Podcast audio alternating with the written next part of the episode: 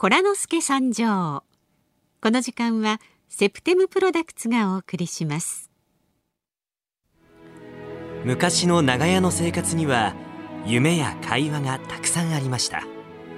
そんなぬくもりを21世紀にも。化粧品を通して温かい絆を感じてほしい。皆さんの未来の綺麗とハッピーを応援するセプテムプロダクツです。大人になって久しぶりに叱られた。親でもないのに私のことを真剣に思ってくれていた。私の涙の意味は悲しいからじゃない。最後は一緒に泣きながら笑った。温かな絆がここにある。セプテムプロダクツ。日本放送。春風亭一之輔。あなたとハ FM93 AM1242 東京有楽町日本放送からお送りしておりますあなたとハッピー金曜日春風亭一之輔と。増山さやかです。さあここからはコラノスケ参上。ほら。コラですよ。何笑ってんだ。だってエコーかけてくれないからなんかすごい気恥ずかしい感じ ちょっとあ スタジオ違うからねちょっと使い勝手が。あエコーがエコーに守られてるとこありますね我々はジングルとかね。エコーがないと恥ずかしい。そうなんですよ。コラ之助参上っていう言葉が。こら！もうちょっと恥ずかしい。やる前から恥ずかしがってるやつあるある昔は子供を叱る大人がいたものですが今ではそんな大人もいなくなりました。有楽町の空の下コラ之助が今日も今日とて叱りつけます。おいお茶碗にご飯粒がまだ残ってるでしょ 作ってくれた人の気持ちお米の気持ち命をいただいてるよな。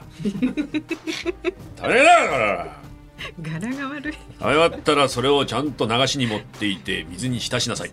洗う時大変だそうそうそう。ねそういうことですよ。そんなことも言われなくなりましたね 食洗機で洗ってんでしょどうせ。かつってね。私言ってますよ。ダメですよちゃんとしなきゃ。さあこのコーナーでは子供の頃のわんぱくや最近のいたずら小僧エピソードなどわんぱく心そうにコラノスケがおき寄せるコーナーです。番組で紹介した方にはセプテムプロダクツからグラマラスリップを差し上げるんだこれいただいたメールをコラノスケさんが独自のおしゃべりセンサーを駆使しましておしゃべりお叱りセンサー。あま間違えちゃった。お叱りセンサー。叱られた。大学出てんだろ4年生の。そうです。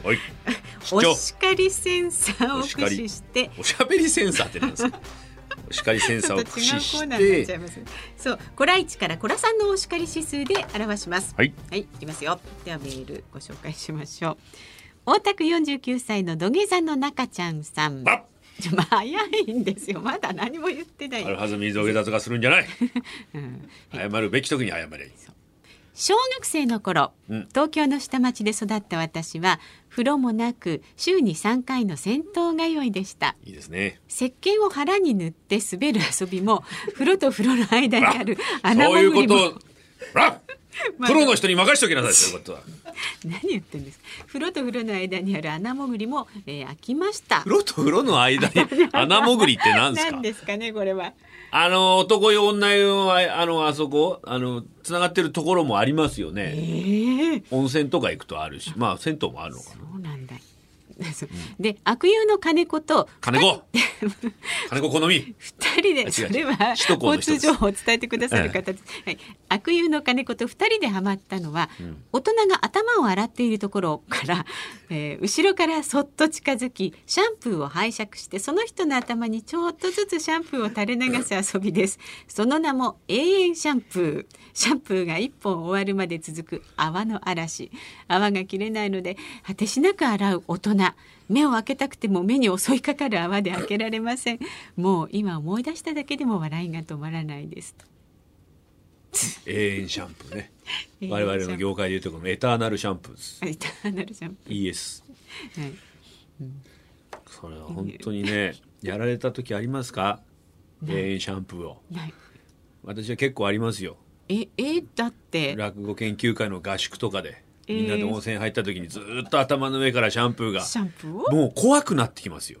一人で入っていたはずなのに、先輩が後からこっそり入ってきて、ずーっと泡が取れなくて ずっとシャワー流してなんでなんだろう？俺こんな頭なのになんでこんな泡立つんだってまず思うよその時の怖さ吸い込まれていくんじゃないかとだから差し上げます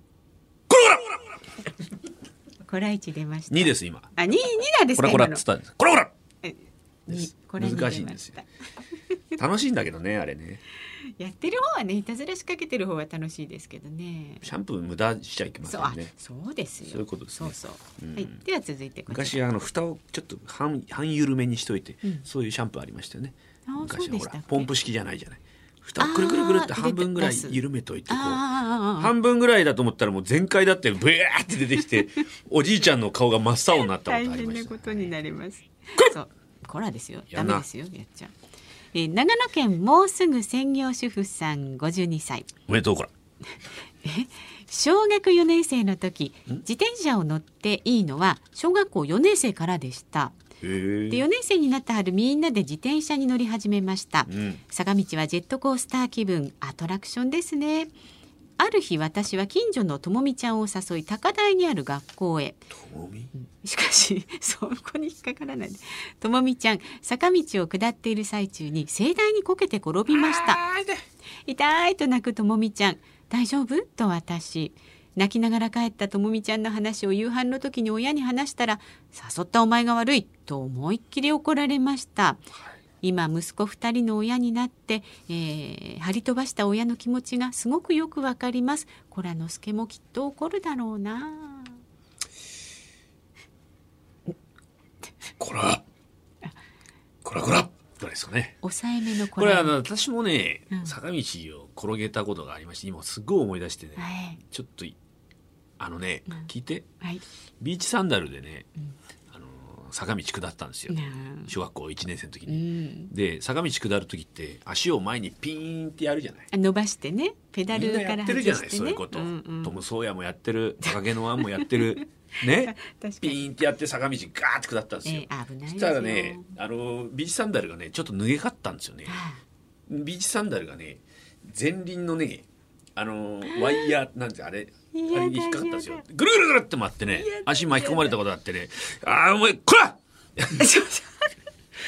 自分をちょっと今叱り飛ばしました気をつけてくださいね。す。気をつけてくださいね。坂道下るのはダメですよ、コラノスケさん今日もありがとうございました。どういたしこら。番組ではワンパクおてんばエピソード大募集です。メールをいただいた方にはセプテムプロダクツからグラマラスリップを差し上げます、うん。えーコラノスケさん上までぜひお寄せください。メールはハッピーアットマーク 1242.com ファックスは057002の1242です。コラノスケさん来週もぜひお叱りください。学校行けねえこら